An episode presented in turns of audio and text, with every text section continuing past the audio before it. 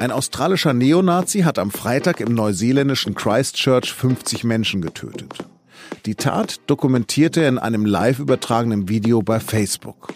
Auch in Deutschland wird jetzt darüber diskutiert, ob Medien das weiterverbreiten dürfen, wie es die Bild-Zeitung gemacht hat. Darüber spreche ich in dieser Folge von Auf dem Punkt mit Ron Steinke. Er ist Experte für innere Sicherheit bei der SZ. Mein Name ist Lars Langenau und Sie hören den SZ Nachrichten Podcast. Inzwischen ist klar, dass der 28-jährige Täter allein gehandelt hat. Aus rassistischen Motiven hat er 50 Menschen in zwei Moscheen umgebracht. Dabei hat er seine Tat wie in einem Ego-Shooter mit einer Helmkamera gefilmt und die Bilder via Facebook Livestream weltweit übertragen. Obwohl die neuseeländische Polizei umgehend nach der Tat am Freitag davor gewarnt hat, die Aufnahmen weiter zu verbreiten, musste Facebook das Video oder Ausschnitte davon nach eigenen Angaben 1,5 Millionen Mal löschen. Neuseelands Premierministerin Ardern sagte, we, uh wir haben so viel wie möglich getan, um die Aufnahmen des Terrorangriffs entfernen zu lassen.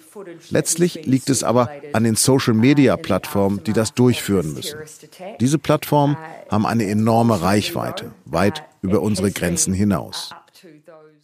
In Deutschland aber war es nicht nur eine Social-Media-Plattform, die Teile des Videos gezeigt hat, sondern die Bild-Zeitung. Chefredakteur Julian Reichelt hat das damit gerechtfertigt, dass er diese Bilder, Zitat, nicht Social Media überlassen will. Journalismus sei dazu da, schreibt er, Bilder der Propaganda und Selbstdarstellung zu entreißen und sie einzuordnen. Der Deutsche Journalistenverband widerspricht dem am Montag vehement mit Hinweis auf den Pressekodex. Für den DJV steht es außer Frage, dass journalistische Medien nicht das Video des Attentäters zeigen dürfen, auch nicht in längeren Ausschnitten. Dazu bin ich jetzt mit Ron Steinke am Telefon in Berlin verbunden.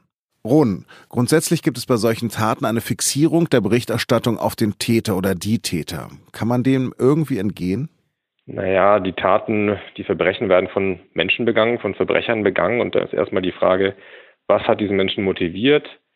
Wie hätte man ihn vielleicht auch aufhalten können? Insofern ist das ähm, schon richtig, dass man sich zuallererst den Person des Täters anblickt. Die ähm, andere Frage, die Sie andeuten, was ist mit den Opfern, ist eine, bei der sich ein bisschen weniger Rätsel äh, stellen. Opfer verdienen unsere Empathie, aber es sind meistens Menschen, die ja zufällig ausgewählt worden sind. Es ist praktisch äh, ein Merkmal des Terrorismus, dass die Opfer austauschbar sind. Insofern stellen sich da beim Blick auf die Opfer meistens nicht die großen Fragen, wo man nach Aufklärung äh, schreit. Beim Täter ist es anders. Insofern ist es nicht verkehrt, dass wir uns ähm, auch als Journalisten auf den Täter und seine Motivlage und seine Hintergründe fokussieren. Okay, aber die Verbreitung der Motive und ähm, in diesem Fall das Manifest, wie im aktuellen Fall, gehört ja zum Kalkül des Täters. Ist es äh, irgendwie möglich, dieser Falle zu entgehen? Zum Kalkül des Täters gehört in erster Linie Angst zu verbreiten.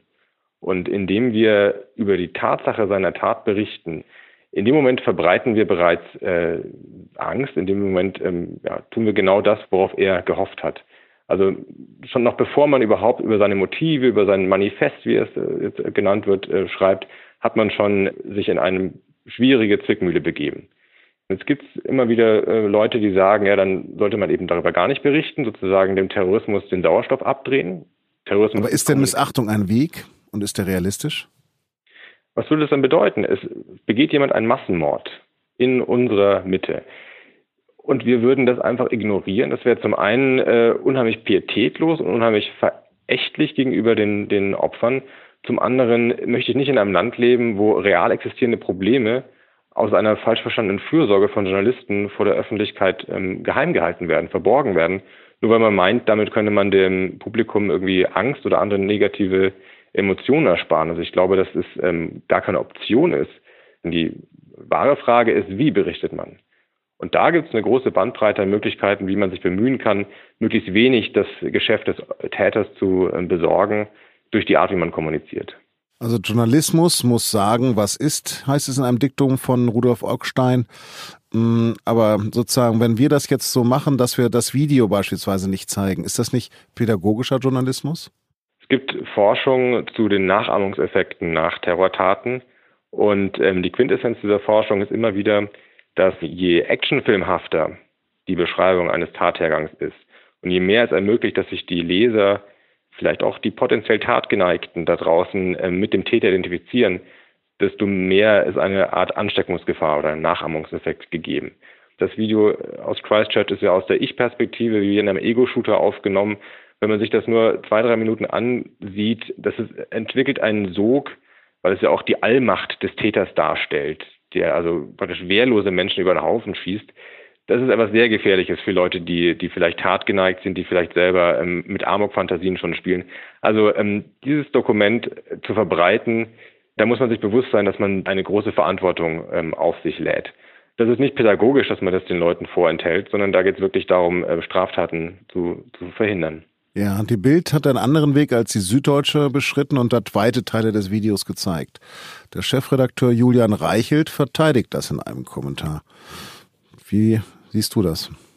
Ja, das Argument ist ja, man solle dieses Video nicht äh, Social Media überlassen. Das erinnert mich ein bisschen an die Vatikanbank, die früher gesagt hat, wenn wir nicht Waffenverkäufe finanzieren würden, dann würde es ja jemand anders tun. Also ich glaube, wenn man so anfängt, ähm, sich moralischen Fragen zu entziehen, dann kann man es auch gleich lassen. Nein, es geht darum, Journalisten müssen sich hohen äh, ethischen Standards verschreiben. Sie müssen selber sich entscheiden, was sind unsere Leitlinien und sich nicht äh, irgendwie mit einem Art äh, Schäbigkeitswettbewerb mit, dem, mit den sozialen Medien liefern und sich dann dem anschließen, was dort irgendwie Mehrheitspraxis ist. Wann machen sich Medien mitschuldig? Medien machen sich dann mitschuldig, wenn sie ähm, den Täter ähm, zum Beispiel als äh, Kämpfer, als heroische Figur darstellen, der ähm, genau so, wie er sich selber gerne sehen möchte, dann ähm, Ruhm und Applaus einheimst. Wenn wir die Bekenner schreiben oder die Selbstbezichtigungen zum Beispiel der Dschihadisten vom Islamischen Staat ansehen, ist da immer die Rede von Kämpfer, von Märtyrern.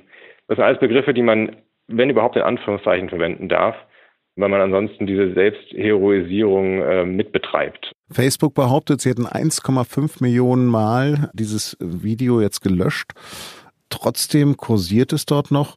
Wieso kann Facebook eigentlich so schnell nackte Brüste und Pornografie löschen, aber scheitert bei roher Gewalt? Facebook begründet das technisch, es sei von den Algorithmen dort leichter nackte Haut zu erkennen als rohe Gewalt. Ähm, ich würde auch zugestehen, dass es in der Tat manchmal auch gute Gründe gibt, dass Gewalt dargestellt wird. Wenn wir über Kriege berichten, gehören Abbildungen von Gewalt auch manchmal dazu. Es ist nicht immer, wie jetzt im Fall des, des Amok-Täters, eine Art PR eines Mörders, die wir verbreiten. Manchmal ist es auch ähm, wichtig, Bilder von Gewalt äh, zu verbreiten, um anzuprangern, um auf ein Leid, beispielsweise in einem Krieg wie im Jemen, äh, aufmerksam zu machen. Also insofern, ich habe schon Verständnis dafür, dass auch die sozialen Medien sich nicht einfach damit tun, hier zu moderieren. Aber dass bei Facebook da wesentlich zu wenig geschieht und geschehen ist in den vergangenen Jahren, das ist, denke ich, offensichtlich. Und der Druck auf Facebook, auch auf andere soziale Medien, nimmt jetzt zu Recht allmählich zu. Vielen Dank, Ron Steinke. Vielen Dank. Und jetzt noch drei Nachrichten, die heute wichtig sind. Aus empirischen Erhebungen wissen wir, dass Terrorakte wie die in Christchurch zu Nachahmungstaten, Trittbettfahrern und Racheakten anregen. Ob das bei den Schüssen im niederländischen Utrecht am Montagvormittag der Fall war, ist noch nicht bekannt. Ministerpräsident und Bürgermeister jedenfalls gehen von einer terroristischen Tat aus, bei der drei Menschen in einer Straßenbahn getötet und neun Personen verletzt wurden. Der oder die Täter waren bei unserem Redaktionsschluss um 16 Uhr noch auf der Flucht.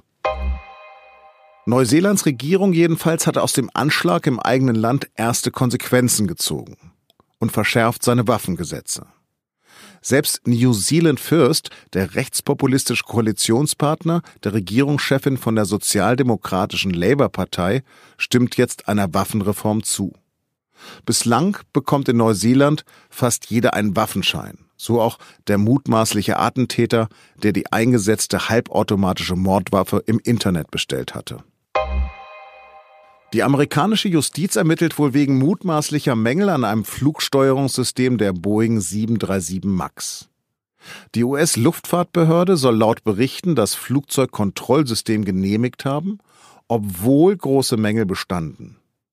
Seit dem Absturz einer Maschine der Ethiopian Airlines gilt ein weltweites Flugverbot für diese Baureihe. Laut äthiopischen Angaben weist der Verlauf des Absturzes Parallelen zum Absturz eines Flugzeugs der indonesischen Lion Air Ende Oktober vergangenen Jahres auf.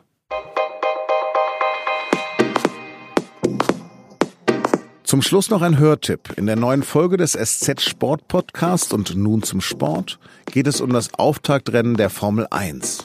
Mein Kollege Philipp Schneider war in Melbourne dabei und er erzählt zum Beispiel, wie Ferrari nach starken Tests vor der Saison mit diesen enttäuschenden ersten Rennen umgeht. Danke fürs Zuhören und bleiben Sie uns gewogen.